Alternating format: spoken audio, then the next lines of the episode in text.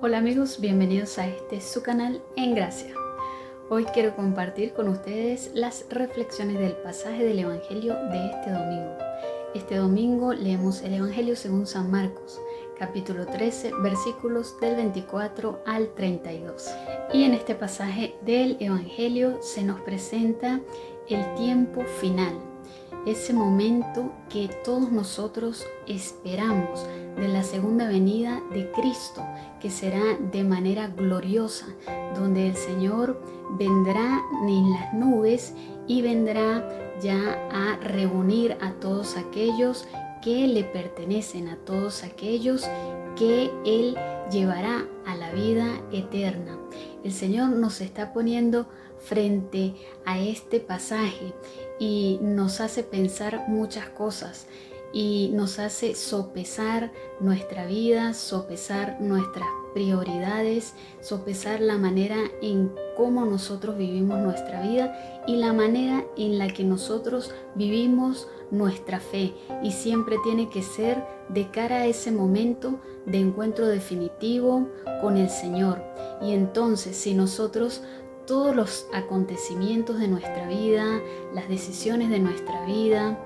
lo ponemos en esta perspectiva de ese momento final, de ese momento definitivo, sabremos valorar mucho mejor nuestro tiempo, valorar mucho mejor aquello en lo que nosotros verdaderamente debemos enfocarnos y aquello que verdaderamente es valioso, lo que el Señor quiere de nosotros en esta vida, lo que es su voluntad, teniendo siempre presente esa segunda venida del Señor, que a medida que pasa el tiempo, aunque no sabemos, como nos dice el Señor mismo en este pasaje del Evangelio, cuándo ocurrirá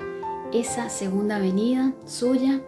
pero cada día es menor el tiempo para esa segunda venida y cada día que transcurre en nuestra vida es también menor el tiempo que cada uno de nosotros tiene independientemente de qué edad nosotros tengamos. Y entonces eso nos hace recapacitar sobre lo valioso que es nuestro tiempo y sobre lo valioso que es esforzarnos por aquello que el Señor nos llama a realizar, por aquello que es su voluntad, para que entonces en ese momento definitivo, en esa segunda venida del Señor, en ese encuentro de cara al Señor, nosotros vayamos contentos y nosotros vayamos en paz a acercarnos a Él y así cumplir con nuestra misión en la tierra y así tener esa plena confianza de que tendremos la vida eterna y de que permaneceremos con Dios por siempre.